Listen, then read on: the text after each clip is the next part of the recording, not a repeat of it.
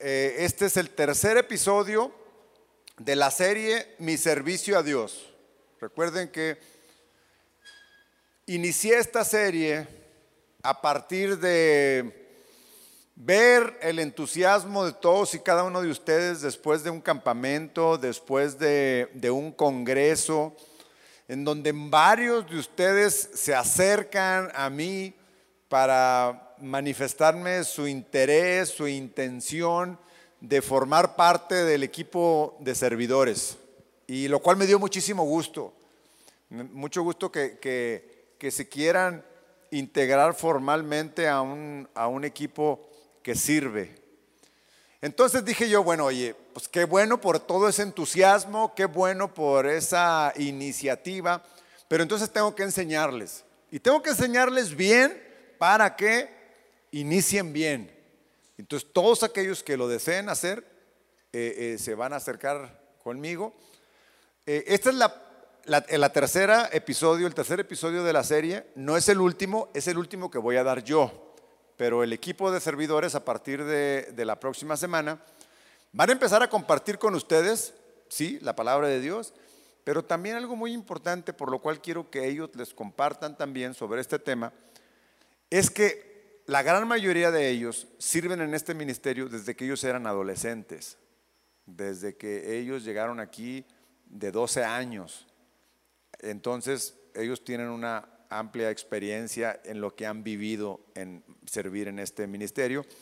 Algunos otros no llegaron aquí de adolescentes, pero ya servían en otros lugares o, en otros ministerios, entonces tienen experiencia en, en ello. Entonces, eh, estos tres episodios primeros, que son los que yo di, de aquí en adelante van a ser la base de inducción para todos aquellos que quieran ser parte del ministerio. Cuando alguien venga y manifieste su interés, lo que le vamos a decir, oye, escúchate estos primeros tres episodios, que es la inducción. Todos ustedes ya los tomaron, ya tomaron la inducción, porque lo escucharon de manera de manera presencial, aunque no todos están con la intención de ser parte del ministerio. Sin embargo, lo que hemos aprendido en los primeros dos episodios de esta serie es que todos somos llamados a servir a Dios. Todos, en donde estemos, lo que estemos haciendo, conforme Dios nos da dones y talento, todos somos llamados a servir. Entonces esta serie le sirve a todos, a todos los cristianos. Nosotros los cristianos procuramos ser siervos de Dios para honrarlo, para glorificarlo, debido a lo que creemos que Él es y lo que ha hecho por nosotros. Por eso es que queremos y que deseamos servirlo, por lo que Él es, por lo que Él ha hecho por nosotros.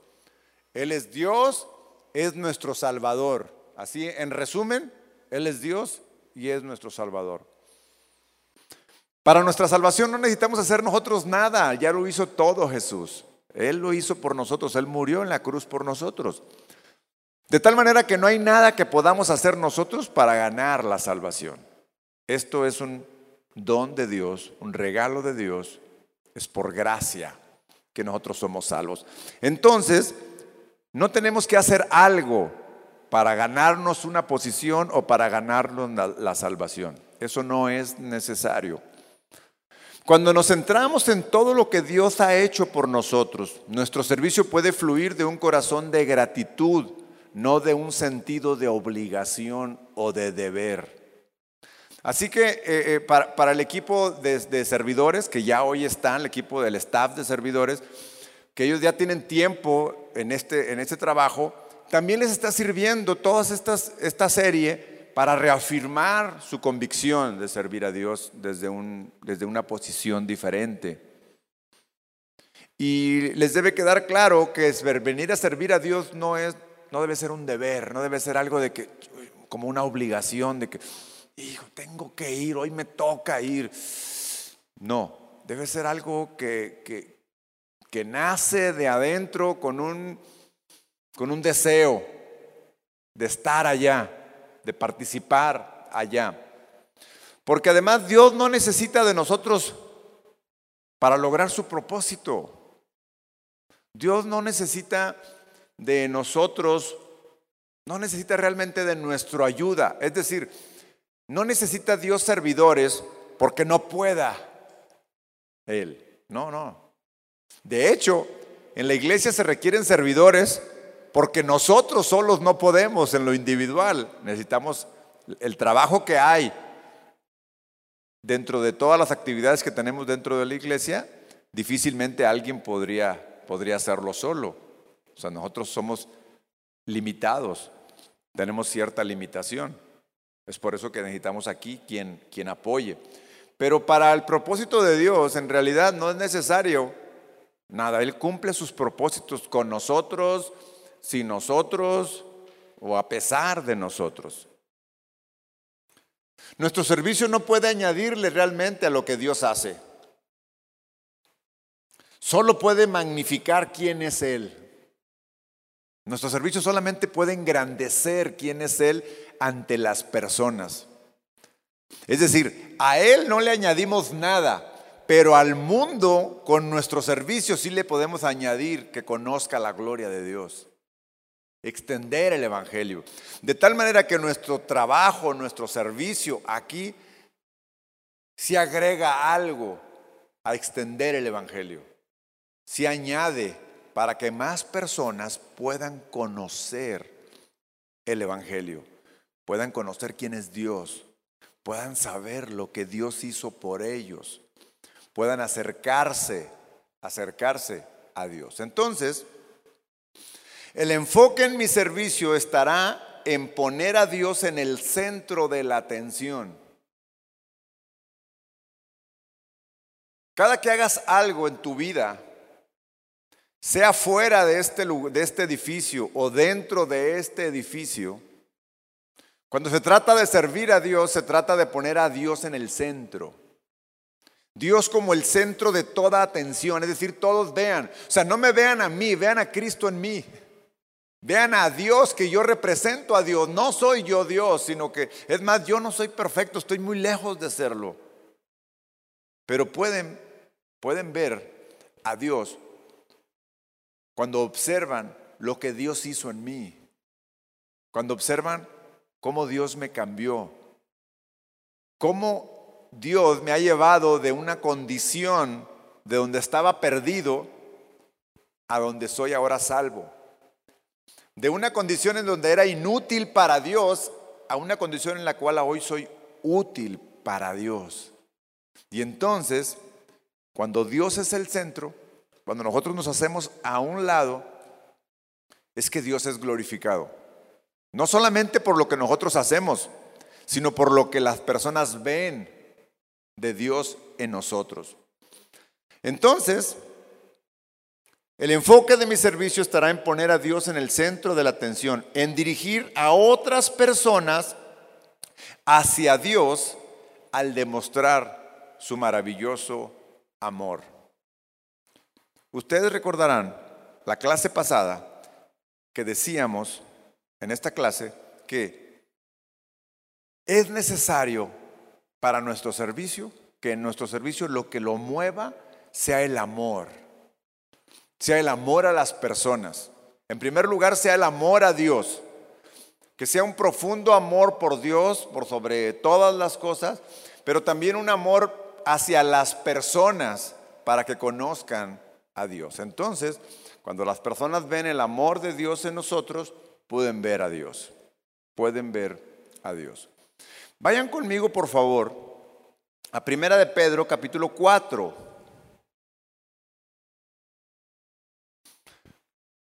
Porque en clases pasadas hablábamos ya de que a cada uno de nosotros Dios nos ha dado un don. ¿Se acuerdan? Dios nos ha dado a cada uno de nosotros un talento. Nos ha dado una habilidad especial, diferente a los demás. ¿Se acuerdan? Y decíamos, con esta habilidad, con este don, con esta capacidad que Dios nos ha dado, podemos servir a Dios en cualquier lugar y en donde estemos. Vean lo que escribió el apóstol Pedro en esta su primera carta. en el versículo 10. Yo les voy a leer en la versión traducción al lenguaje actual. Entonces puede cambiar algunas palabras de lo que está en la Biblia que ustedes tienen, pero en esencia es exactamente lo mismo. ¿Va? Dice así. Cada uno de ustedes ha recibido de Dios alguna capacidad especial. ¿Alguien me puede ayudar a leer lo que dice en su Biblia? ¿Cómo lo dice? Yeshua, fuerte, 4.10. Cada uno según el don que ha recibido. Es decir, cada uno de ustedes ha recibido un don, un talento. Esta versión, que es muchísimo más amigable y entendible, dice, cada uno de ustedes ha recibido de Dios alguna capacidad especial. Vean lo que dice después. Úsela bien en el servicio a los demás. ¿Sí? Úsela bien en el servicio a los demás. ¿Cómo dice en tu Biblia, Joshua? La segunda parte. Ministrelo a los otros. Es lo mismo. Úselo para los otros.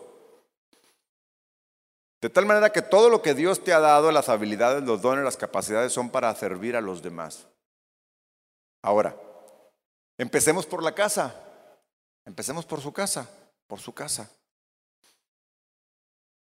Si te mueve el amor por las personas para servir, bueno, me lo voy a plantear de otra forma. Si en tu casa no haces absolutamente nada para ayudar a tu mamá, no te está moviendo el amor que le tienes por ella. O no tienes amor por ella. O no has pensado en que tu mamá necesita ayuda o tu papá necesita ayuda en casa. ¿Cuántos de ustedes, además del trabajo que su mamá tiene en su casa, su mamá sale a trabajar fuera de casa? ¿Alguno de ustedes? Ok, entonces tiene mucho trabajo en casa y además va a otro lugar a trabajar. muchas de estas mamás lo que hacen es muy temprano hacen muchas cosas. Te dan de desayunar, te pusieron la ropa, eh, eh, eh, lavaron los platos y vámonos rápido. O después cuando regresan, después cuando regresan de trabajar, se ponen a hacer todas esas cosas y se acuestan bien tarde, ¿sí o no? ¿Creen ustedes que necesite ayuda? ¿Te podría mover el amor por tu madre para servirle, para ayudarle. Piensa en esto, porque muchas veces somos inconscientes y pensamos, es que eso es lo que le toca a ella. A mí me toca ir a la escuela o a mí me toca hacer otra cosa. No, no, no. No pienses en lo que te toca hacer. Piensa en la ayuda que le estás dando. Piensa en el servicio que le vas a dar. Pero tiene que moverte tu amor por ella. Porque si te, si en lugar de amor por ella tienes amor por ti, dices tú, ay, qué cansado estoy. Ay, no, hoy, hoy no, después. Ay, quisiera mejor estar jugando videojuegos. Me gusta mucho. Ay, después. Entonces, eso es estar pensando en ti. No es estar pensando en los demás. Entonces, eso se llama egoísmo. Cuando el apóstol Pedro dice aquí, cada uno de ustedes ha recibido de Dios alguna capacidad especial. Todos están capacitados. Díganme si no están todos capacitados para lavar los platos. ¿Alguien está incapacitado para hacerlo? ¿Alguien dice, no, yo no puedo? ¿Quién? Nadie, ¿verdad? O sea, todos podrían hacerlo. ¿Sí? ¿Pueden hacerlo o no? A ver, se me quedan todos viendo. ¿Puedes, Yeshua? ¿Sabes? ¿Puedes hacerlo? ¿Tú puedes hacerlo? ¿Puedes hacerlo? Sí lo puedes. ¿Lo haces? Sí lo haces. ¿Puedes? Entonces todos podemos, ¿están de acuerdo? Todos estamos capacitados para hacer eso. Ok. Algo más complejo. Algo más complejo que lavar la losa después de, de comer. ¿Qué será algo más complejo? bueno, obedecer, me gusta esa, pero quiero algo de trabajo en casa. Que digas tú, y eso no lo puedo hacer. ¿Podrías barrer? Sí, está fácil, ¿no? Barrer está fácil. Poner el garrafón, ah, eso, está, eso sí está complicado, ¿verdad? Poner el garrafón a veces que ni yo puedo, ay, me duele la, la espalda. Entonces eso digo, a lo mejor no estás capacitada, pues pesa, pesa 20 kilos. ¿Cuánto pesas tú? como 30, ¿verdad? Sí, imagínate, una niña de 30 cargar un garrafón de 20, pues no, no, no, no, no, no es posible. Eso obviamente tendría que hacerlo Yeshua. ¿Sí puedes con uno de 20? Se puede con uno de 20. Estás capacitado para hacer eso. Entonces piensen ahora en esto, porque obviamente hablando en todo aquel que quiera venir a servir a la iglesia, tiene que aprender primero a servir en casa. Primero. Es inaceptable que, que alguien venga aquí y diga, sí, yo hago lo que me quieran, y se ponga a barrer, a trapear y en casa no lo haga. Entonces lo primero que tendríamos que hacerle es a tu mamá, oiga señora, su hijo aquí es súper trabajador, hace muchas cosas, ¿en la casa es igual? ¿Y qué va a decir? No, hombre hermano, allá no hace nada. Entonces no es apto para venir a servir a la iglesia porque primero tiene que hacerlo en la casa. ¿Están de acuerdo con eso? Todos tenemos una capacidad especial. Fíjense en el 11, ahora ya entrando a otro tipo de habilidades especiales. Versículo 11. Si alguno sabe hablar bien, o sea, si alguno tiene la capacidad de expresarse, de comunicarse, de predicar, si, alguno sabe hablar bien, que anuncie el mensaje de Dios. Si alguno sabe cómo ayudar a los demás, que lo haga con la fuerza que Dios le da para hacerlo. Es decir, es igual, todos somos servidores, tanto el que tiene fuerza para mover la silla como aquel que tiene la habilidad para hablar y enseñar la palabra. No hay diferencia alguna. Dios nos da capacidades diferentes a cada uno. Entonces, pon tu habilidad y tu don al servicio de Dios. Y yo les, les insistía, ¿qué saben hacer como, como habilidad especial?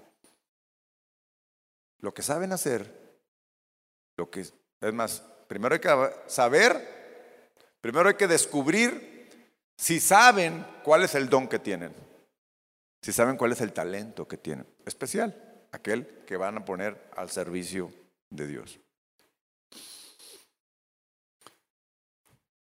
De este modo, todo lo que ustedes hagan, todo lo que ustedes hagan, servirá para que los demás alaben a Dios por medio de Jesucristo. ¿Va? Entonces la palabra de Dios nos confirma lo que les dije hace un momento. Todo lo que hacemos no es para nosotros.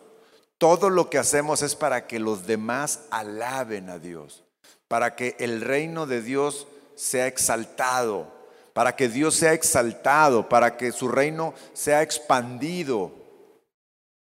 Entonces, dice, de este modo, todo lo que ustedes hagan servirá para que los demás alaben a Dios por medio de Jesucristo, que es maravilloso y poderoso para siempre. Amén. Ok, entonces ya vimos que todos, de alguna forma, tenemos con qué servir a Dios. Y si Dios nos ha rescatado, nos ha salvado, entonces somos llamados a servirle, todos en general. Pero vayamos entonces ahora al servicio en particular, aquí, dentro de, del reino, no, del reino no, dentro de la organización que es la iglesia de la estructura, el cuerpo de Cristo. Si saben ustedes que para tener esta reunión se requiere de hacer muchas cosas antes? Muchas. Empezamos con el equipo de mantenimiento de aquí, lavar los pisos, tener barrido para cuando lleguemos nosotros, tener los baños lavados, que el equipo llegue, ponga las sillas, que Josué llegue, ponga las bocinas, ponga su computadora para grabar, o sea, hay muchas cosas.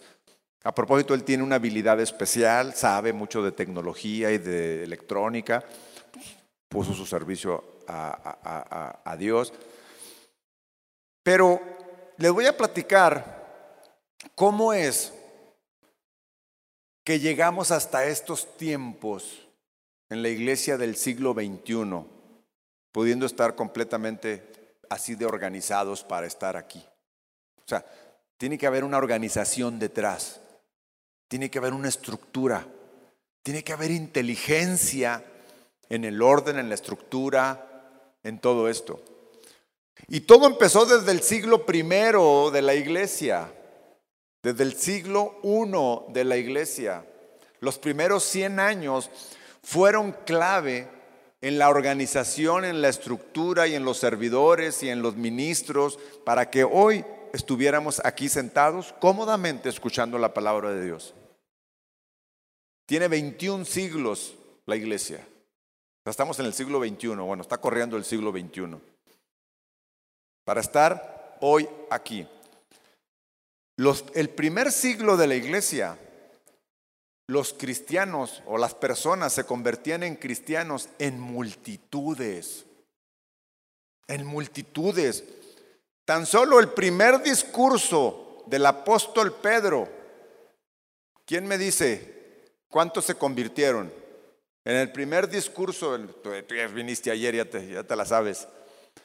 ¿Quién sabe cuántos se convirtieron? Le voy a dar 100 galardones. ¿Cuántos se convirtieron en el primer discurso? Bueno, Elías, se lo vamos a valer a Elías. ¿Cuántos Elías? Tres mil. Tres mil personas se convirtieron en el primer discurso del apóstol Pedro. ¿Te imaginas? Entonces, si tres mil se convirtieron, ¿cuántos había? ¿Mm? Y así, a, Elías, por favor, denle sus siete galardones. ¿Tú te imaginas organizar una reunión con tres mil personas? ¿Te puedes imaginar todo lo que hay? Bueno, había algo muy particular en la iglesia del primer siglo. La iglesia del primer siglo se convertían muchos rápido, pero además eran muy perseguidos. Es decir, así como mataron al Señor Jesucristo, querían matarlos, porque había mucho celo religioso. El celo religioso implicaba que los judíos estaban enojados porque estaban dejando de ser fariseos para ser cristianos y querían matarlos. De hecho, mataron a muchos. De hecho, mataron a Jesús. Entonces lo que ellos hicieron, se organizaron y se aislaban a vivir en comunidad. La Biblia dice que las personas vendían sus casas, vendían sus propiedades y las juntaban lo de todos para todos vivir bien. Y entonces le daban al que necesitaba. ¿Para qué? Porque de esa manera ellos se protegían. De esa manera ellos, ellos se cuidaban unos a otros. Ah, pero ¿sabes lo que significa vivir en una comunidad? En su, ¿Quién en su casa vive más de cuatro personas? ¿Cuántos viven en tu casa? Cinco. ¿Más de cinco? ¿En su casa alguien vive más de cinco? ¿Cuántos? Ocho. ¿Cuántos en tu casa? Seis, ok, seis, ocho. Está medio complicado vivir tantos en una casa, ¿verdad? ¿Te puedes imaginar que en una casa vivan ocho y que nomás haya un baño? Súper complicado, ¿no? Para bañarte, para ir al baño. Si, si, si la mesa es de, de, cuatro sillas, pues comen cuatro y los otros cuatro, ¿no? O sea, es complicado, muy complicado organizar, organizar a muchas personas. Porque además todas las personas esas son de diferentes ideas, de diferentes creencias, de diferente temperamento. Unos bien enojón, otros bien gruñón, otros bien alegres, todos son diferentes. Vean, vean lo que pasó en la iglesia del primer siglo. Hechos capítulo 6. Vayan a Hechos capítulo 6. ¿Lo tienen? Dice, al multiplicarse los creyentes rápidamente, hubo muestras de descontento. Se empezaron a enojar a unos con otros. Los creyentes que hablaban griego se quejaban de los que hablaban hebreo, diciendo que sus viudas eran discriminadas en la distribución diaria de los alimentos. Aquí vemos que tenían alimento para todos y algunas, algunas personas que, que no tenían, por ejemplo, no sé si se acuerdan que aquí juntamos para despensas, para darle a las personas que no tienen. Bueno, allá igual, ellos trabajaban para su propio sostenimiento, pero además a las mujeres que eran viudas se les daba una ayuda especial. Y ellos empezaron a, ponerse celosos porque decían que a unas les daban más que a otras. Y empezó un pleito ahí. No, ¿por qué a la, a la viuda fulana no le das y a aquella sí? Y empezó ahí, ¿saben? Entre más personas hay en una reunión, en una congregación, más complicado es coordinarlas a todas. Entonces, se les empezó a complicar a ellos. Versículo 2. De manera que los doce convocaron a todos los creyentes a una reunión y dijeron, nosotros los apóstoles deberíamos ocupar nuestro tiempo en enseñar la palabra de Dios y no en dirigir la distribución de alimento. Es decir, era muy complicado que 12 personas, o sea, los 12 apóstoles, además de dedicarse a predicar la palabra, además de dedicarse a estudiar, tuvieran que repartir la comida. Es como si yo solo hiciera todo aquí.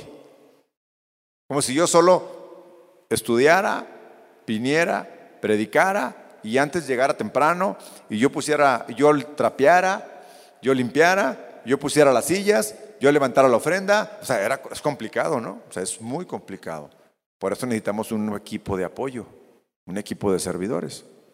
Y entonces, dice, versículo 3, por lo tanto, hermanos, escojan a siete hombres que sean muy respetados, que estén llenos del Espíritu y de sabiduría. A ellos les daremos esta responsabilidad. Me llama mucho la atención que para hacer algo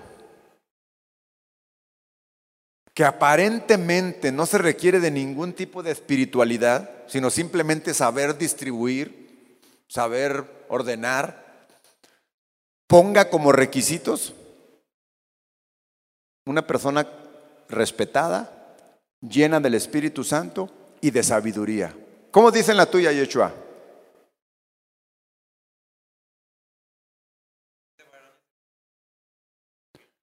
De buen testimonio y llenos del Espíritu Santo para repartir la comida, para servir la mesa.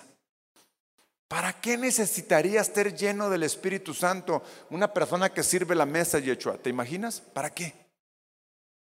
¿Te puedes imaginar? ¿Para qué? ¿Para qué es necesario ser lleno del Espíritu Santo para servir la mesa?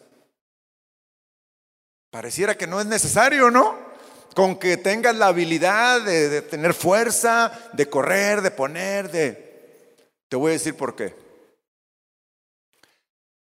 Cuando yo llegué a esta iglesia hace ya muchos años, hace casi 28 años, uno de los primeros servicios que yo hice aquí fue ser ujier. Yo fui ujier, allá de estos que están paraditos en la entrada, con su camisita, su corbatita, con una sonrisa muy bonita. Bienvenido, hermano, pásele por aquí. Bienvenido, hermana. Qué bueno que vino hoy, pásele. Ay, hermana, no la había visto. Bienvenido. Esa debería ser la actitud de un ujier, de un servidor. Pásele. Entonces, pareciera que solo necesitas la habilidad de ser amigable, de, tener un don de servicio, de, ay, fíjate aquí, hermana, mira qué bueno, y saludar y todo, ¿no? Hermana, siéntese aquí, por favor. Ah, no, ¿por qué? Yo quiero acá. Hermana, pero es que ese lugar es, es para las señoras que vienen en silla de rueda. Por favor, siéntese aquí o más allá, pero déjeme libre esta área. No, yo quiero aquí porque aquí me gusta. ¿Ustedes creen que eso pase?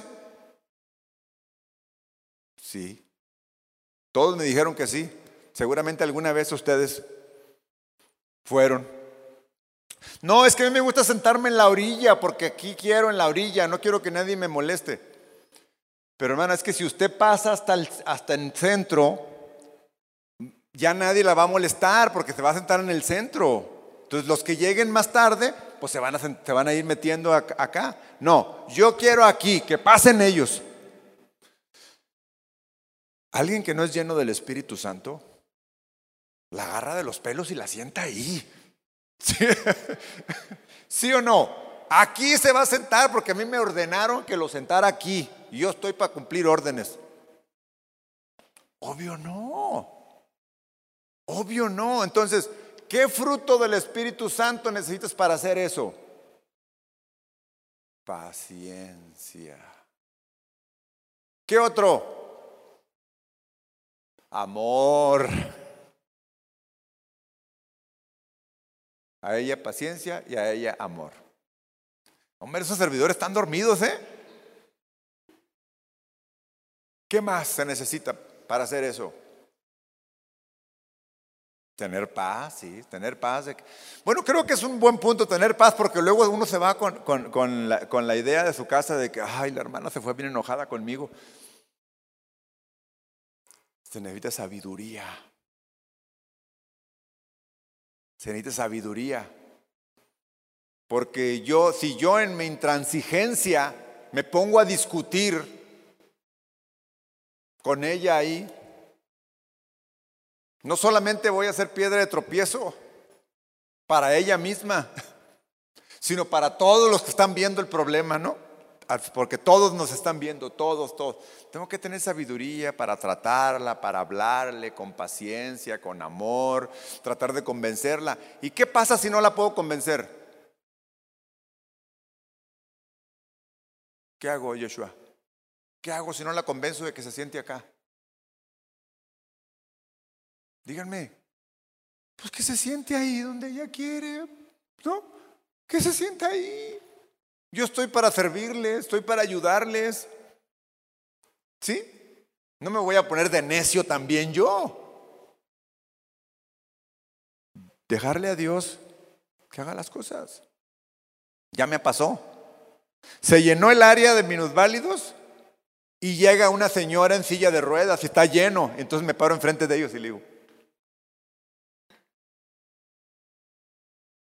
¿Sí? Y muy apenados unos de ellos se levantan. Y eso es dejar que Dios obre. Sabiduría. Sí se necesita ser lleno del Espíritu Santo para lo que ustedes hacen, muchachos. Se necesita tener fe, ser llenos del Espíritu Santo. Se necesita tener sabiduría.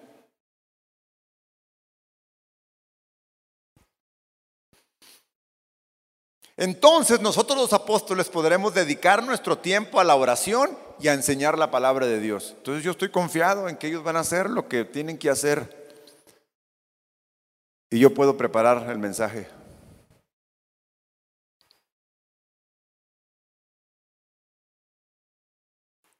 A todos les gustó la idea y eligieron a Esteban. Y fíjate lo que dice ahí, cómo era Esteban. Versículo 5. ¿Qué dice Joshua?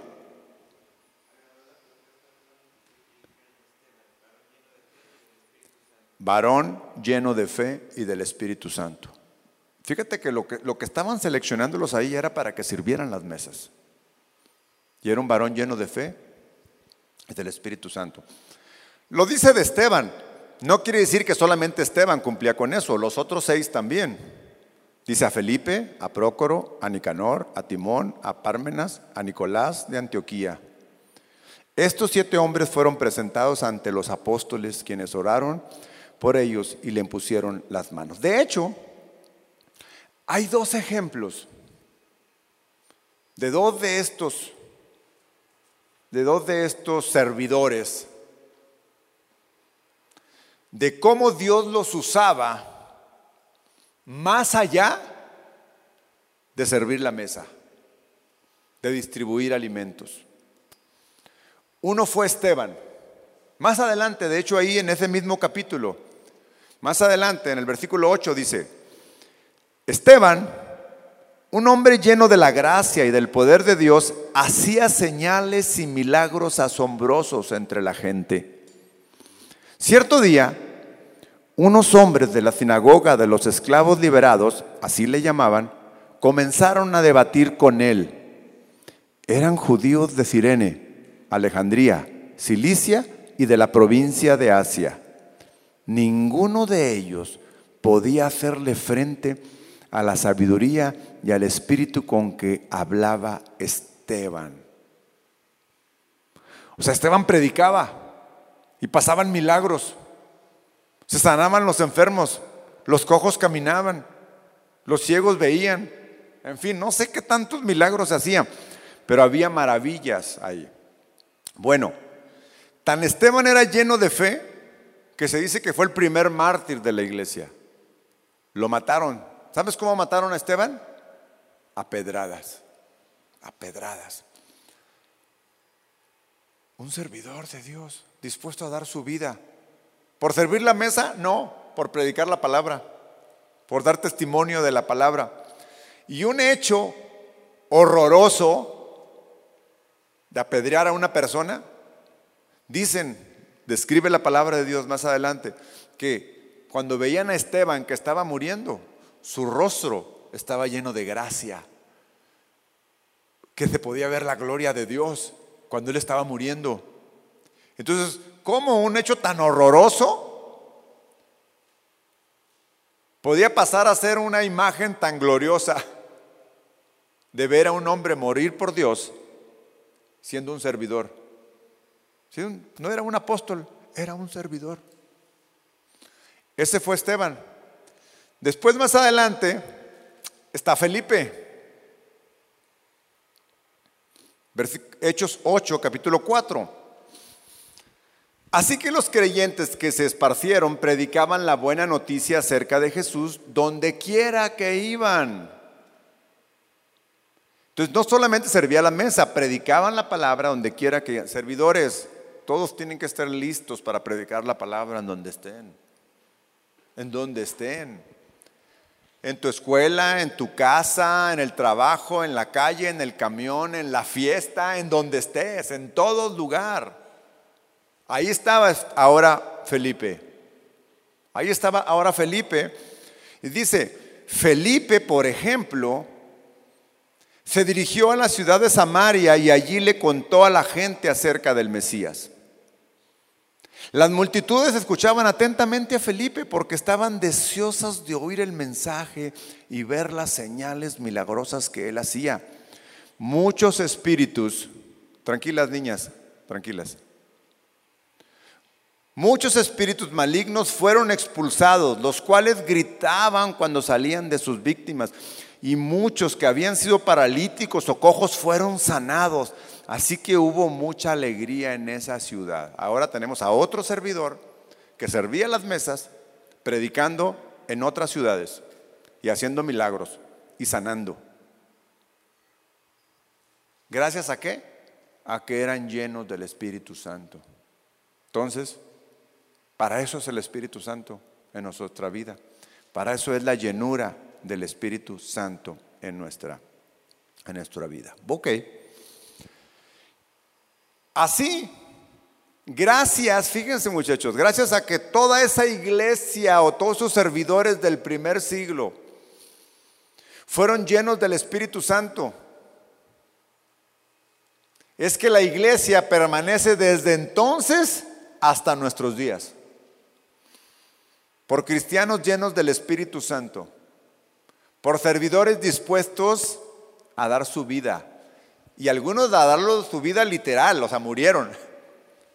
Otros dieron su vida en el trabajo, dieron su vida en la dedicación. Bueno, hoy estamos aquí y tenemos la obligación de seguir extendiendo el reino de Dios. Tenemos la obligación de seguir exaltando la gloria de Dios. Y es por eso que venimos aquí. Yo les dije al principio de esta serie que Dios había puesto en mi corazón iniciar con esta serie porque muchos de ustedes se habían acercado con, conmigo después del campamento y después del congreso a decir, quiero ser parte del staff, quiero, quiero trabajar con ustedes, quiero servir. Y vi tanto entusiasmo y vi tanto y dije, ok, qué bueno, pero tengo que enseñarlos. Tengo que enseñarlos que esto no solamente es fiesta, aunque parece que es fiesta porque se divierten, porque la pasan bien. Es gozoso el servicio a Dios. Atrás de esto hay mucho más. Atrás de esto se requiere ser lleno del Espíritu Santo, en primer lugar. Entonces, llego aquí, a este punto, a darles los requisitos indispensables, que en realidad les voy a hacer un resumen de todo lo que ya les dije, pero se los voy a hacer ahora en checklist. Para ser un servidor desde una posición, porque olviden, no se olviden, todos somos servidores en donde estemos, todos. Pero para ser parte de un ministerio y hoy para ser parte de este ministerio en particular, ¿qué creen ustedes que sea el primer requisito? ¿Mande? Ok, amar a Dios, por supuesto. Eso, ok. Amar a Dios. ¿Qué da como resultado? Perfecto, los dos acaban de decir. Ser hijo de Dios, ser nacido de nuevo. En una palabra, ser cristiano. Yeshua ser cristiano. Indispensable. Eso significa haber nacido de Dios, eso significa ser hijo de Dios, ser cristiano. Y si eres cristiano, debes de ser capaz de poder presentar el Evangelio. ¿Sí? ¿En qué consiste presentar el Evangelio? Esto te lo tienes que aprender de memoria. Esto que te voy a decir ahora.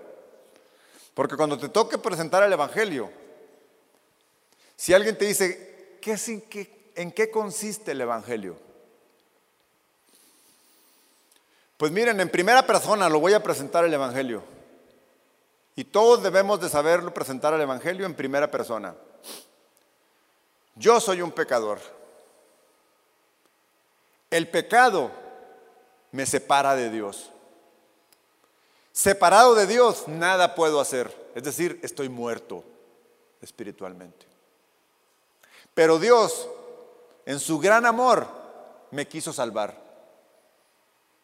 Y envió a su Hijo Jesucristo a morir por mí, a morir en mi lugar.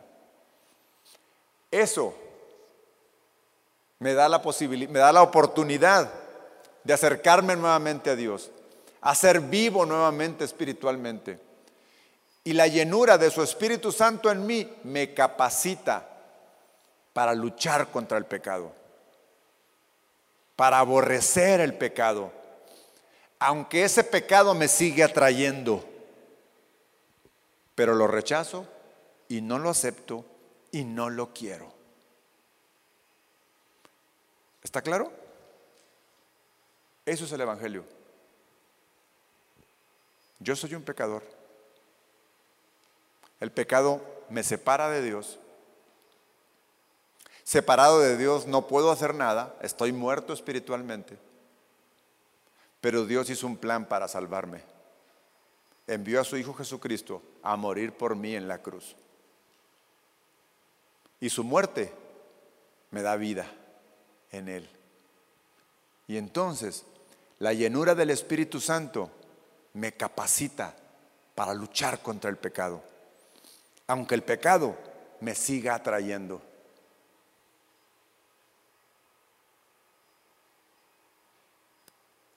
Va de nuevo. Yo soy un pecador. El pecado me separa de Dios. Separado de Dios no puedo hacer nada. Estoy muerto espiritualmente. Pero Dios hizo un plan para salvarme. Envió a su Hijo Jesucristo a morir por mí en la cruz. Su muerte me da salvación. Y la llenura de su Espíritu Santo en mí me capacita para luchar contra el pecado. Para aborrecer el pecado, aunque el pecado me siga atrayendo. Estoy capacitado para luchar contra eso. No tengo que hacer nada para salvarme, solo creer. Y una firme convicción de arrepentirme de mis pecados. Y ese arrepentimiento tiene que dar un fruto digno de arrepentimiento, de no querer regresar hacia allá. Entonces, si eres un cristiano y si eres un cristiano servidor, tienes que saber este plan sin tenerlo que leer. Tienes que saber presentarlo en primera persona. Es lo que cualquier cristiano, es lo mínimo que cualquier cristiano tendríamos que saber. Porque si no, ¿cómo me hice cristiano? Si no conozco esta evangelio, eso es el evangelio. ¿Ok? Ese es el evangelio. Lo tengo, es mío y soy capaz de presentártelo. Tengo la convicción, quiero seguir a Jesús. Sí, lo quiero seguir. Quiero hacer lo que Él hace. Quiero aprender lo que Él enseña. Quiero ser como Él es. Quiero que mi carácter sea como el de Él. Sí, eso es para todos, pero para un servidor tiene que mostrarlo.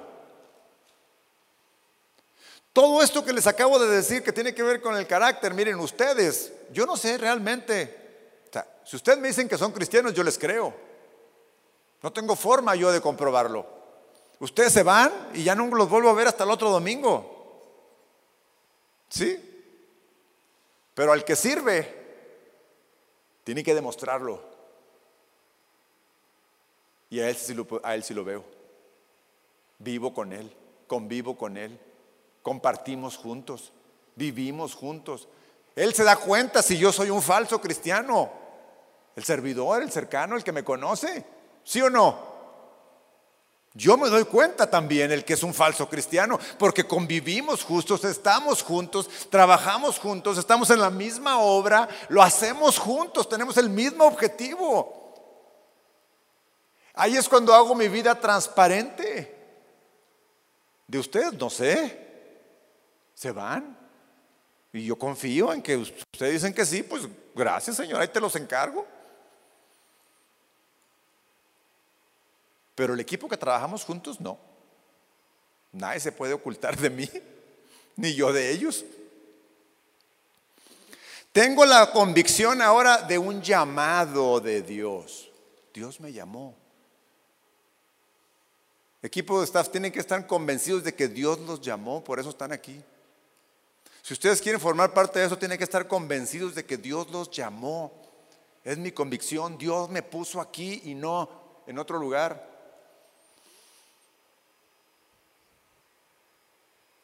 Todos estos puntos que les digo viven internamente en ustedes.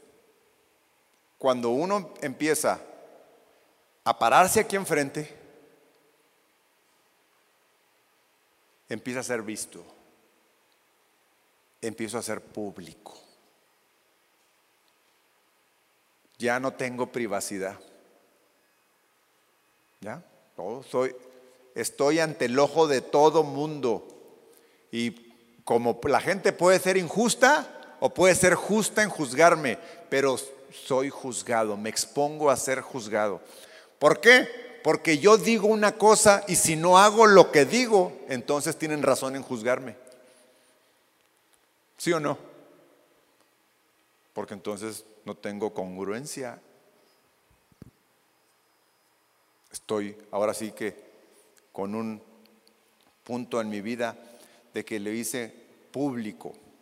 Entonces, otro requisito para, ya le dije ser cristiano, requisito, ok, si soy cristiano, otro requisito para ser parte del equipo de staff tiene que ver con el testimonio público. ¿Cuál es el primer paso de un testimonio público de un cristiano? Bueno, nacer de nuevo dijimos que eso era ser cristiano, ok, pero ya eso pasa dentro de ti. Ahora viene el siguiente paso, lo hago público. ¿Cómo lo hago público? Con tus acciones, Ok, Elías, ayúdame, Elías. Con el bautismo. Acá está Elías. Pues entonces, fíjate muy bien. Si yo soy cristiano, quiero servir, tengo que hacer pública mi convicción. ¿Cómo? Con el bautismo. Tengo que ser bautizado. Equipo staff, ¿todos están bautizados? ¿Todos están bautizados? Si alguien no está bautizado, tenemos que planear un bautismo. Es necesario estar bautizados. El bautismo es el testimonio público de mi fe ante un círculo muy cercano. ¿Quién es ese círculo cercano? ¿Quién es el círculo más cercano de ustedes de personas? ¿Tu familia son unos y otros? Tus amigos de la iglesia, ¿no? Tus compañeros de la iglesia. Por lo regular, cuando nos bautizamos, ¿qué hacemos? Va a nuestra familia y tus hermanos de la iglesia, tus amigos de la iglesia, los más cercanos. Hasta ahora yo nunca he visto que un chavo que se va a bautizar invite a toda la banda de la secundaria. Está medio complicado, ¿no? Híjole, es que esos no entienden esto, dice uno. ¿Para qué los invito? Si ellos no saben qué rollo, pues tienes cierta razón, pero si uno quisiera abrir así su testimonio así fuerte, decía, no, yo invito a todas las de la secupa. Con todos aquellos con los que yo hacía vagancias, que vayan. Y no, normalmente es tu círculo cercano, tu familia, tus amigos de la iglesia, o sea, los hermanos. Aquí estamos. Yo confieso que Cristo es mi Señor y muero y, y salimos del agua. ¡Ay, bien padre el bautismo! Y ahí todos en la fiesta y cantamos y estamos, pero pues estamos entre puros cuates que creemos lo mismo. ¿Sí? ¿Están de acuerdo? ¿No te sientes incómodo de decir que eres cristiano porque pues, se bautizaron 20 igual que tú? Ah, pues todos bien chido ahí. ok, bien por eso. Entonces, el siguiente círculo de personas a las cuales tienes que testificarle, ¿quiénes serían?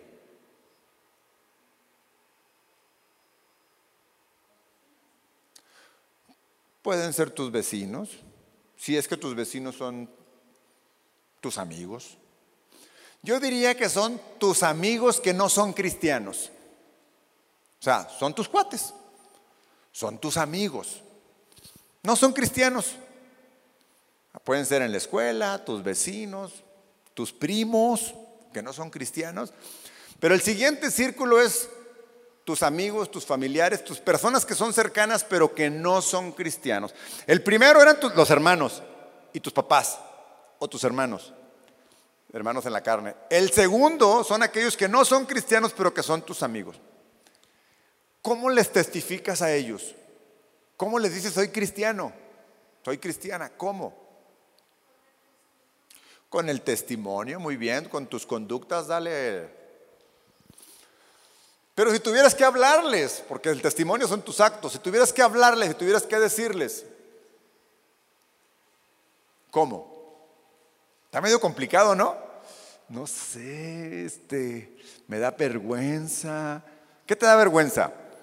¿Te da vergüenza ser cristiano o te da vergüenza hablarles de la palabra? Tener confianza. Ok, pero tienes que decirle a las personas que eres cristiano y cómo. No, no, llegas a la secu. Chavos, banda, soy cristiano ahora, ¿eh? Así que, ¿así, así llegas?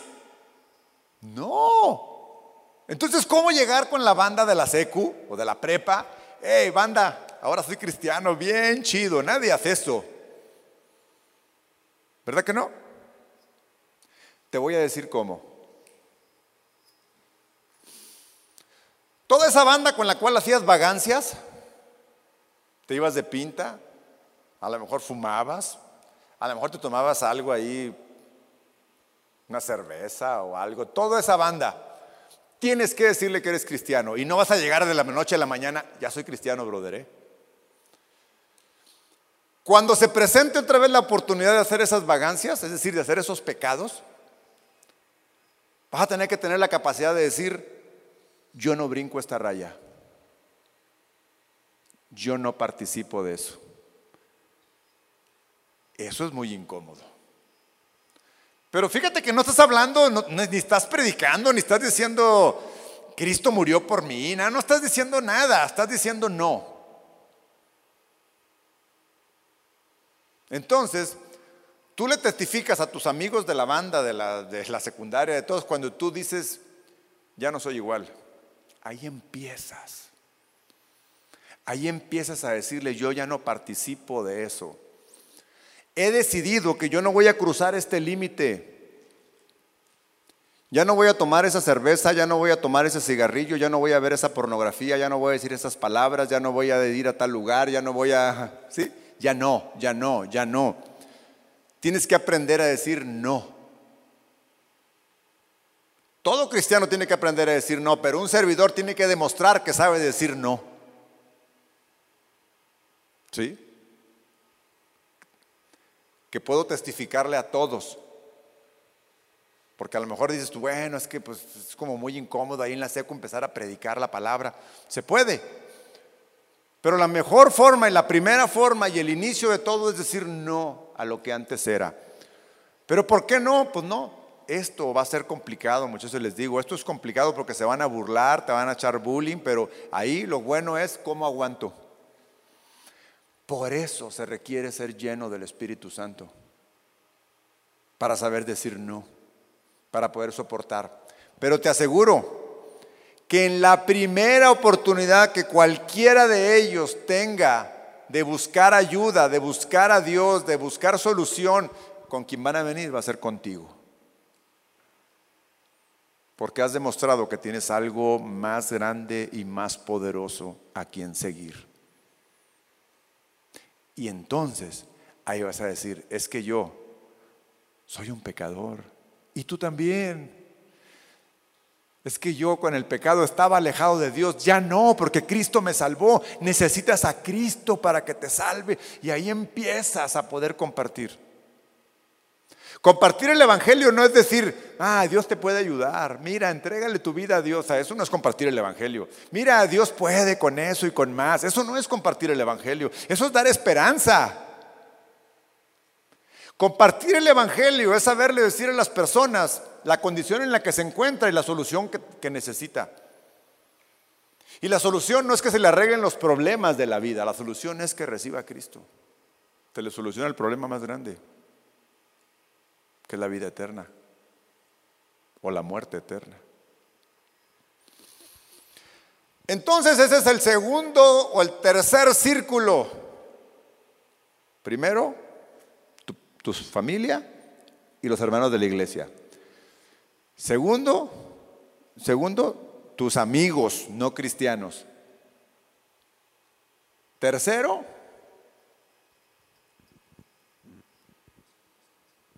¿Cuál será el tercer círculo? Aquel más amplio. Aquel que tiene un alcance mayor. En donde puedes llegar a más personas. ¿Cuál? Dele sus tus redes sociales. No puedes convertirte en Cristo, a Cristo, en la vida y en las redes sociales no. Es imposible. No. Uno es cristiano en todo lo que es. Y no sé si afortunada o desgraciadamente, las redes sociales en la actualidad han pasado a ser parte fundamental de la vida de las personas. No debería, creo yo, no debería. Pero hoy en día Levante su mano si alguien no tiene redes sociales. ¿Quién no tiene? ¿Quién no tiene? Uno, dos, tres, cuatro, cinco. No tiene redes sociales. ¿Ni WhatsApp? Ah, no, entonces bájala. ¿Quién no tiene ni una red social? Ni WhatsApp, ni WhatsApp. Muy bien, dos, tres, cuatro. Todos los demás tienen o, o WhatsApp, o Facebook, o Instagram, ¿O qué otra? ¿Cuál? o Twitter, o Snapchat, o TikTok. Ah, TikTok, perdóname, se me faltaba, es la de moda, ¿verdad? El TikTok. ¿Cómo te encuentro en TikTok? no tengo TikTok. No es posible. Bueno, yo sé de algunos cristianos, entre comillas, que tienen dos perfiles de Facebook. ¿Qué tal? ¿Para qué? Uno para la iglesia y otro para la banda de la secu. ¿Para qué? Eso es falso. Eso es doble cara, doble face, doble cara, ¿sí o no? En inglés, double face. Doble cara. Un cristiano es genuino y un servidor bueno. Pues no puede, no puede ocultar su perfil del pastor. Ni yo lo puedo ocultar de ellos. Entonces requiere una atención especial. Requiere una atención especial. Entonces un servidor, fíjense lo que es una red social. Una red social es un medio digital que sirve para, porque también puede ser útil. Bueno, de hecho es útil una red social. Pero miren, sirve para contactar a personas, no para conocerlas, ¿eh? Olvídense, no sirve para conocer personas. ¿Por qué no sirve para conocer personas una red social? Porque nadie dice la verdad, todos dicen apariencias, todos dicen lo que, sí o no. Pero no las conoces, las contactas, contactas personas. Sirve para darme a conocer con otras personas lo que yo quiera mostrar. Sirve para interactuar con quien considero y quienes me consideran amigos interactúo, intercambiamos, nos reímos, nos mandamos memes, eh, eh, eh, nos reímos del meme, para eso sirve, ¿no? Sirve para compartir una idea, un concepto, lo que creo o en lo que estoy comprometido. ¿Sí? ¿No han visto en redes sociales a sus amigos cuando bueno, todos sus amigos son muy chiquitos, pero cuando a la chava le dieron su anillo de compromiso, no lo ponen luego, luego ahí, uh, para que miren, estoy comprometida. Uh, feliz. Está comprometida. Si la muchacha te gustaba, Elías, olvídala. Esa muchacha ya está comprometida. Ya no te va a esperar. Lástima. Entonces, para mostrarle lo que eres. Bueno, la red social, toda esta social en realidad quiere más de ti. Quiere mucho más de ti. Cuando entras a Facebook, no te fijas que ahí arribita dice, ¿en qué estás pensando? ¿En qué piensas hoy? Y tú bien, bien creído, ay, estoy pensando en, y, te, te desplayas. ¿Cómo te sientes hoy? Dice también, ¿no? Y tú, por, ay, yo me siento tan deprimido. Se comprometió a la que me gustaba. ¿Sí? Porque quiere sacar de ti todo. La red quiere hacer red. Cuando un animalito cae en las redes de su cazador, ya no sale. Contribuir, fíjense para lo que sirve, sirve para contribuir a viralizar contenidos en los que estoy de acuerdo. Cada que tú le das un like o le das compartir, eso se está viralizando de manera en la medida de que cada vez más personas le den like o le den me gusta o le den compartir. ¿Sí? Entonces, a todo lo que le des like, a todo lo que le des compartir, tú estás contribuyendo a que se viralice tienen la obligación de ver qué se está viralizando, porque estás diciendo, en eso creo, estoy de acuerdo con eso. Así que un servidor tiene que vigilar a qué le da. Obvio, todos los cristianos, porque todos somos servidores, pero el que se para aquí Es evidente que los demás se dan cuenta. Lo que te gusta, tus preferencias, todo. Sirve para compartir en dónde ando, qué estoy haciendo, cómo me siento y mi estilo de vida. Cuando comparto esto estoy mostrando realmente quién soy, qué me gusta y cuáles son mis prioridades. Cuando llegan a un restaurante y le toman luego una foto de la comida, le publican. Ah, estoy aquí en aquel lugar, en la playa, aquí en la playa. Aquí tranquis en, bueno, pues está bien, pues se supone que lo estás compartiendo con tus amigos. ¿No? Ok. Para eso sirve. Entonces, ¿cómo debe de usar las redes sociales un servidor cristiano? Si es que las usa. Por ejemplo, yo tengo Facebook, es lo único, bueno, tengo Twitter también, pero nunca los uso. Nunca los uso. O sea, nunca pongo yo algo ahí. Pero sí me sirve para ver a los demás. A ver qué andan haciendo, en dónde andan y qué dicen y qué les gusta.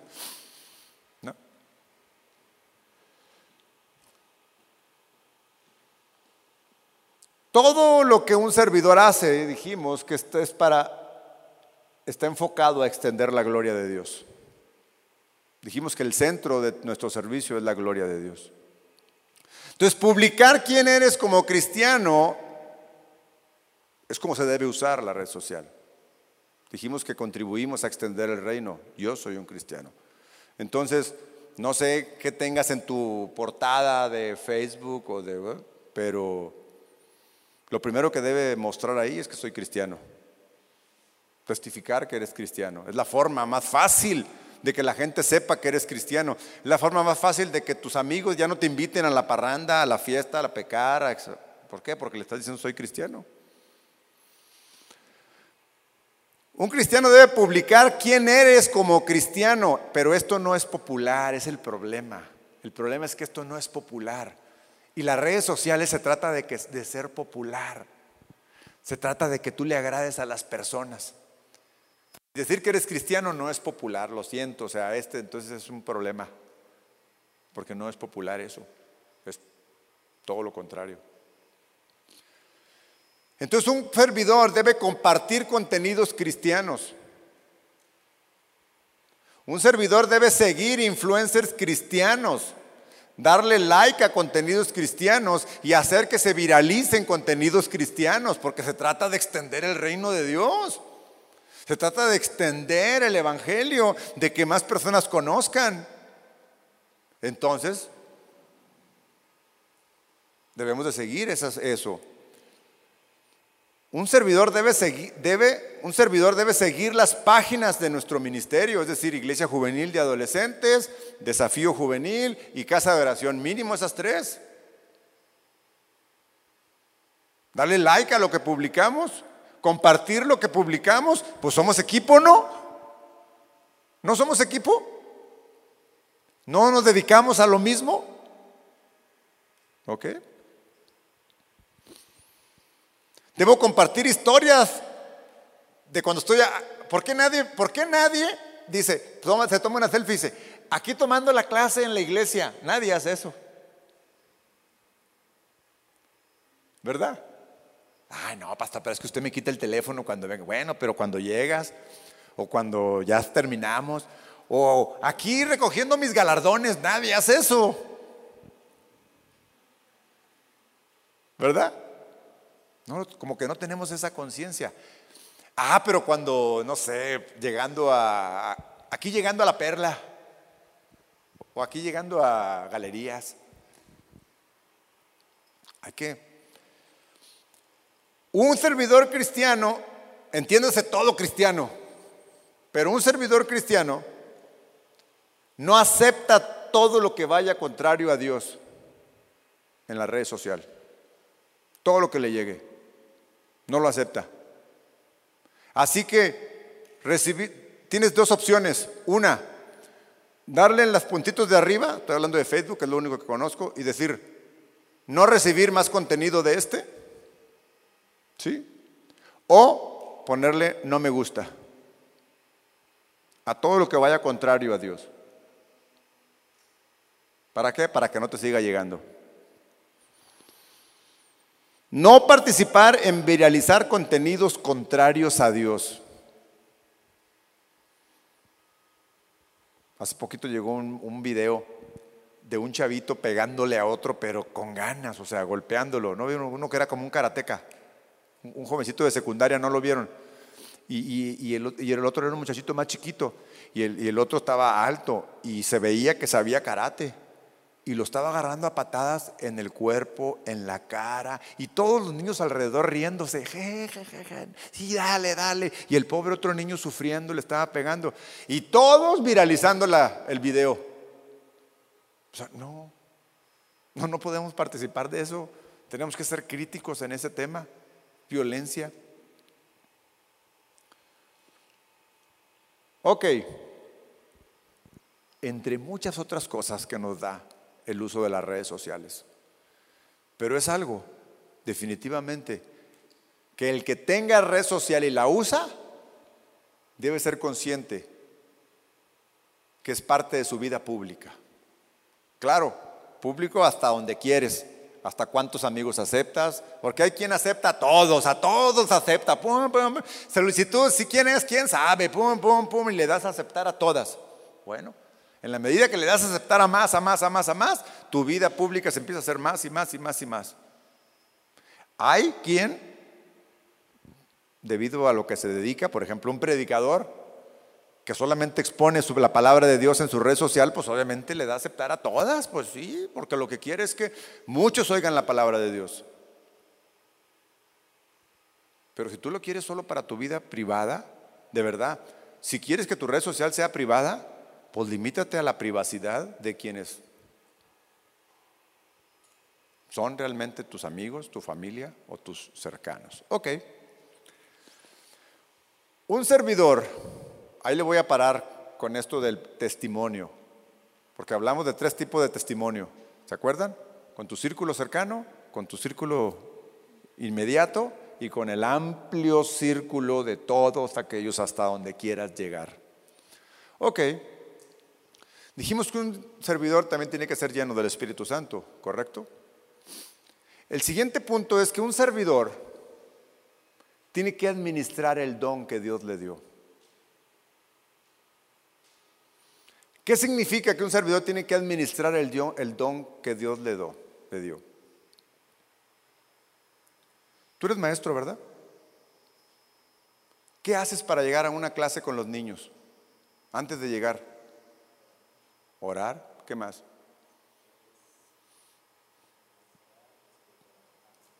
Preparar la clase.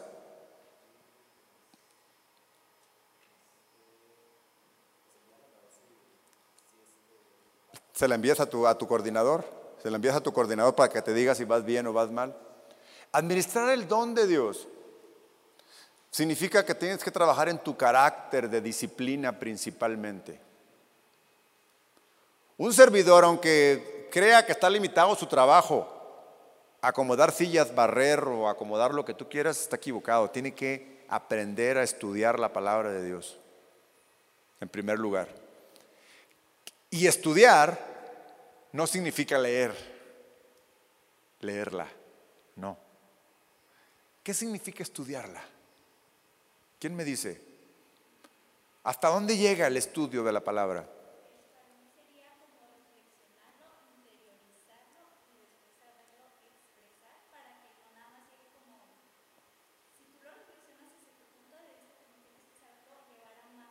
Wow, muy padre.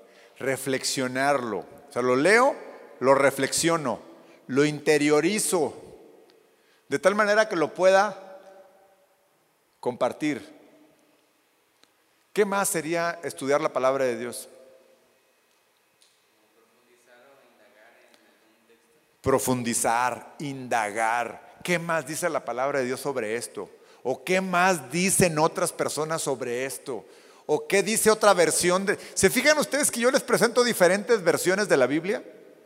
Cuando yo estoy preparando mi mensaje, veo lo que dicen las diferentes versiones, de tal manera que les traigo a ustedes la que es más clara, la que no tiene duda, la que usa palabras simples, sencillas.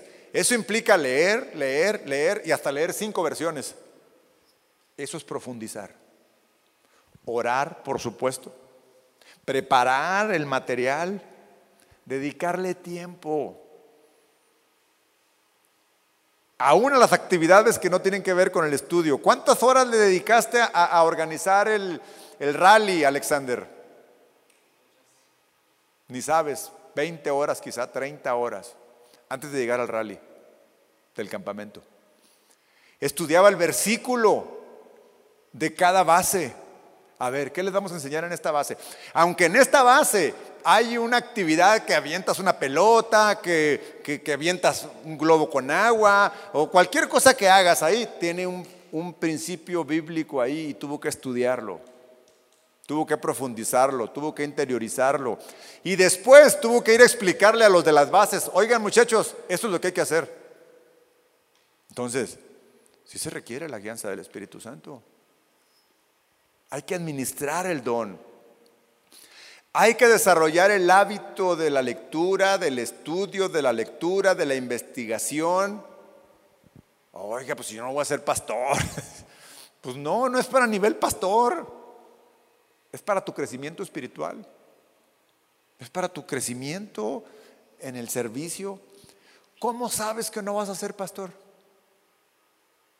¿Ya Dios te dijo que no? ¿Cómo sabes? Sino que cuando estés ahí, es cuando Dios te va a hablar. Es cuando Dios te va a revelar. Todavía no se acaba ya, ¿verdad? Tengo tiempo. Si pueden ver en el, res. Otros requisitos más simples para ser servidores. Para ser servidor de este ministerio se requiere por lo menos tener 15 años. 15 años, sí. Y si tienes más de 15 años pero no has llegado a los 18, necesitas la aprobación de tus padres para ser parte de este ministerio. ¿Por qué? ¿Por qué? Porque sigues siendo menor de edad, sigues sujetándote a tus padres y ellos tienen que aprobar. Una cosa sería muy diferente si tus papás no son cristianos y tú vienes constantemente y estás y de alguna forma en tu vida espiritual eres independiente, porque tú sí vienes y tus papás no. Bueno, pues ahí sería ilógico pedir la aprobación de los padres porque igual y dice el papá que no, ¿verdad? Pero lo podríamos evaluar. Tener más de 15 años y si eres menor de 18, aprobación de tus padres. Tienes que tener la disposición a servir en diferentes horarios en los servicios normales y en eventos especiales. Este es un servicio normal. Pero tenemos muchos eventos especiales, campamentos, festejos de septiembre, de Navidad, de todo. Entonces, hay que venir a servir. Y si te toca a las 8, te toca a las 11, te toca en sábado, en el horario que te toca hay que tener disponibilidad.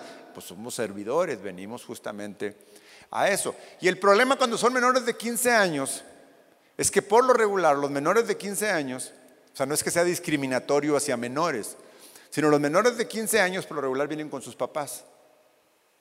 Y difícilmente los papás pueden estar trayéndolos a todas las reuniones. Hay algunos que son chicos menores de 15 años que sí ya andan por todos lados en tren ligero o en camión, pero son muy pocos. ¿Quién de aquí anda, que tiene menos de 15 años anda en tren ligero solo o en camión solo? Uno, dos. Menores de 15 años, menores de 15 años son bien poquitos. Entonces, el que no sabe andar en camión o en tren ligero y es menor de 15 años, tiene que tu papá traerlo. Por eso es que ponemos este, este requisito. Todo servidor debe atender el mensaje de la predicación del auditorio mayor también.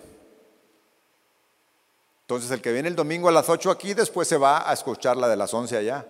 El que vino a las 11, o sea, ahorita, Deben de estar allá en, la, predicación del mayor los que van a servir a las 11 o los que vinieron a servir ayer sábado. Y si por alguna razón no pudieron, tienen que escucharla por internet. Ahora, yo no les estoy supervisando que lo hagan. Yo confío en que lo hacen. ¿Sí me explico? Es una obligación moral que tienen de su crecimiento, de su no, no les digo, "Ay, mándenme sus apuntes." Yo no les pido los apuntes, pero yo confío en que lo hacen. Ya es una relación entre ellos y Dios, si lo están haciendo y están cumpliendo con un requisito. Ahí les da esto. El que quiere servir a Dios, los chavos jóvenes que tienen el deseo de servir a Dios y que son menores de 18 años, les pedimos que no tengan novio o novia hasta que tengan 18 años. Y ya de aquí ya todos se agüitaron, ya no quisieron. No, pero les vamos a enseñar, fíjense, les vamos a enseñar a que tengan una relación bonita de amistad. Es más, inclusive puede, yo, me ha pasado que ha habido parejitas aquí de chavos, de servidores, de que se han acercado conmigo y que, este, ay, pastores, que queremos ser novios. ¿Cuántos años tienen? Son servidores. Uno de, en una ocasión, uno de ellos era servidor. No, pues este, 17. ¿Y tú? No, pues también 17 ella. Ok. ¿Y por qué quieren ser novios? ¿Para qué quieren ser novios? Pues es que nos gustamos y no pueden ser amigos gustándose. Pues sí, también, pero pues queremos algo más especial. ¿Y por qué no tienes una amistad especial sabiendo que te gusta? Es más, hasta pones a prueba esa amistad que te espere a los 18 y ahí vas a ver si es cierto. Y tienes la, la prueba de la paciencia, de la confirmación de parte de Dios. Yo les dije, mira, ustedes son menores de edad, yo no soy tu papá. Lo primero que te diría, ¿tu papá te da permiso? Entonces ella dijo, sí. ¿Y a ti? Pues también. Bueno, ok. Les voy a decir lo que va a pasar en su noviazgo. Y, les dije, mira, va a pasar, y les dije un montón de cosas. ¿Por qué? Porque son inmaduros, porque yo ya sabía lo que iba a pasar. Y al poco tiempo llega y me dice, pastor, ¿qué cree? Era verdad todo lo que nos dijo. Claro, yo lo sé. Sea, sí puede haber una niña que te gusta si eres servidor. Y hasta puedes tener una amistad especial con ella, claro. Y es más, hasta pueden saberse entre los dos que se gustan. Pero ponen un límite. Pero dicen, no, si es de Dios, esto estoy hablando de un cristiano y de un servidor cristiano. No estoy hablando del noviazgo, estoy hablando del servicio. Espera, Dile que te espere, espérense a que cumplas 18. La mejor forma de poner a prueba, pero es que apenas tengo 14. Pues claro, con más razón. Pero si ya tienes 17, espera. Si tienes 16, espera dos años, no pues. ¿Crees que se te va a ir la paloma viva? No. Entonces es requisito hasta no tener 18 años. Y los que son mayores de 18 van a decir, oh, ya tengo 18, ¿puedo? claro, es tu, libertad, es tu libertad. No podemos, no me puedo meter. No me puedo meter en tu relación de mayor de 18 años. Ah, pero si eres servidor o servidora, ¿cuál sería entonces el requisito? En el noviazgo ese.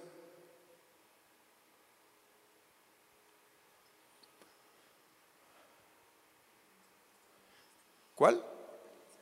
Ah, muy bien. ¿Cómo te llamas? Dale a este muchacho, dale 200. Me gustó lo que dijo. Que ambos sean cristianos. Esa va a ser la recomendación. No va a ser una regla en particular así, pero ¿qué pasa si no fuera? ¿Lo corremos del ministerio? Entonces, si no es, Si no es, eso es lo que vamos a hacer. Ok. Supongo que la niña es tu novia, no es cristiana. Supongo que le estás compartiendo el Evangelio. ¿Sí o no? Eh, imagínate que sí eres tú. ¿Sí o no? ¿Le estás compartiendo? Sí, le estás compartiendo. Ok. ¿Y qué esperas cuando le compartes el Evangelio? Pues que se convierta. Pues, pero tú no la puedes convertir, ¿verdad? Entonces, ¿qué vas a hacer? ¿Sigues orando? ¿Le sigues compartiendo? ¿Qué más? Esperar, no, esperar a qué? Pues si ya son novios. Ah, esperar que se convierta. Esperar que se convierta. Traerlo a la iglesia, ¿no? Compartirle. Que conozca tu fe. Que conozca lo que crees, sí o no. Y esperar. Y esperar. ¿Cuánto esperamos, Joshua?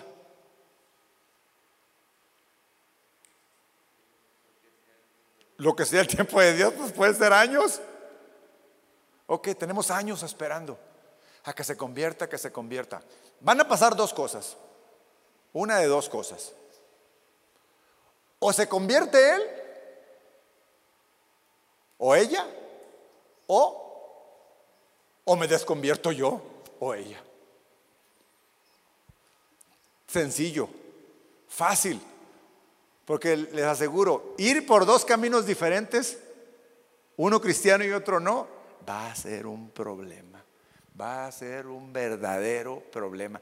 Alguien, entonces, ¿Pueden tener una relación eh, eficaz? Sí, sí lo pueden hacer, pero uno de cada lado, no. Al final uno va a tener que ceder para un lado y el otro para el otro. No hay de otra. No hay de otra. Entonces sí puedes estar, sí puedes eh, querer, sí puedes traer, pero tienes que tener acciones precisas y esperar un tiempo. Esperar, sí. No sé cuánto. Lo que Dios quiera, no sé. Cuando Dios te habla, cuando Dios te diga, diga, ya es tiempo. Si no se convirtió, tengo que decidir, ¿sigo la relación o pues ya me retiro, mejor me voy y sigo con él porque, o con ella o lo que quiera? Pero tienes que tomar una decisión, pero no podemos estar, tenemos que decidirnos en eso. Hay que tomar una decisión y esperando en Dios que Dios haga un milagro, estando de aquel lado, estando de este lado, en donde sea. Pero lo mejor es que ambos caminen en el camino del Señor. Y por eso es que es necesario que los que son mayores de 18 años, que tengan un novio o una novia que no es cristiano, se tiene que poner un tiempo. Porque la esperanza de todo cristiano o toda cristiana que anda con uno que, es que no es cristiano o no es cristiana, la esperanza es que se convierta. Esa es la fe, es eso es lo que estamos orando para que pase. Pero tenemos que esperar una respuesta de parte de Dios. Y tenemos que decir, en este tiempo va a pasar. Y si no pasa, tomar la decisión en seguir o ya no seguir. Tanto con la relación como con el servicio. Es algo que hay que hacer. No puede estar en el aire. No puede ser algo firme. Y tiene que ser claro y tiene que ser conciso.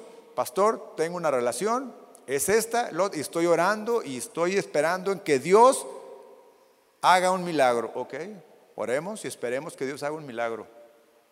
En algún momento lo tiene que hacer.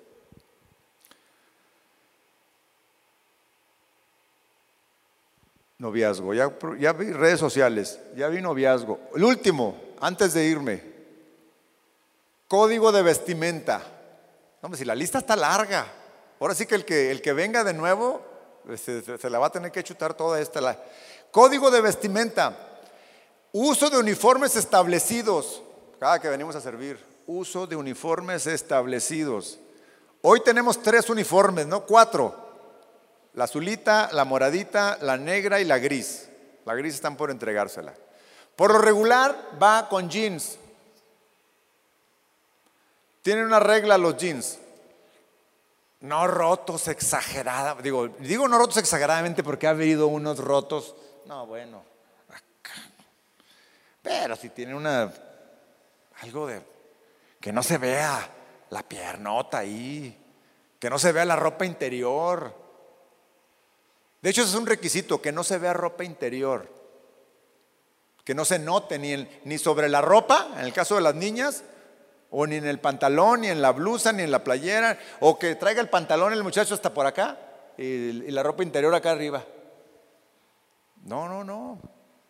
Muchachos, ahora, eso es en el servicio, pero no es exclusivo del servicio, porque es parte de nuestro testimonio hacia, hacia afuera. Bueno, ¿cómo saber cuál es el límite, hacia dónde o cómo me debo de vestir? Ok. El límite es esto. Excluido completamente cualquier situación que exprese sexualidad. Es decir, en el caso de las niñas, escotes súper pronunciados que, que dejen ver todo o mucho, o eh, ropa súper, súper entallada. Bueno, ¿por qué, ¿por qué, digo esto? Porque es común. Bueno, hasta, hasta lo vemos en... Estoy hablando a, a, cristianos. El que no es cristiano, pues esto no le importa. Digo, por aquello de que nos estén escuchando algunos, bueno, esto es para cristianos. El que no es cristiano. Pero dígame si no, muchos o muchas se toman sus fotos o sus selfies para subir mostrando la silueta de su, ya no, ya no digo su cuerpo, su cuerpo. bueno, yo no tengo mucho que enseñar si me lo tomara por detrás, pero así tomándose foto de, de atrás o de arriba para mostrar el cuerpo, para mostrar o para inspirar sexualidad. Es muy importante que cuiden esto. Yo de repente le tengo que decir a algunos de los servidores, oye, ayúdame por favor, porque hay una niña que llegó con una super faldita, super ramoncita y se sentó hasta adelante. Se sentó hasta adelante en donde yo estoy y además no se sienta bien. Y, pues yo, yo me doy cuenta, pues aquí estoy, estoy enfrente, no puedo evitar. ahorita todos traen pantalón, pero cuando alguien trae falda y una falda muy cortita, tiene que aprender a sentarse. Le digo, ayúdame por favor, dile a esta niña que, que se siente más atrás o que se siente bien. ¿Sí? Porque es necesario cuidar esto, cuidar nuestro cuerpo, cuidar lo que mostramos. Entonces, esto es para estar aquí dentro del servicio y fuera del servicio. Ok, tengo más, pero se los voy a deber o se los voy a dar solo a aquellos que quieran ser servidores. Parecen muchos los requisitos, pero créanme, cuando se es lleno del Espíritu Santo, son menos. Amén. Oremos. Te doy gracias, Señor, por tu palabra. Gracias por tu Espíritu Santo. Y gracias porque tú nos guardas, nos cuidas y nos instruyes cada día. En el nombre de Jesús te doy gracias. Lleva con bien a estos chicos y aquel Señor que tú ya has puesto en su corazón servir, que tú ya has puesto en su corazón integrarse a, un, a este o a cualquier otro ministerio, que todos estos requisitos no le desanimen, Señor, sino por el contrario, que lo impulsen a santificarse, que lo impulsen, Señor, o que la impulsen a entregarse cada vez más y más a ti. Cuídalos, Señor, y protégelos en el nombre de Jesús. Amén y amén. Pueden ir por sus.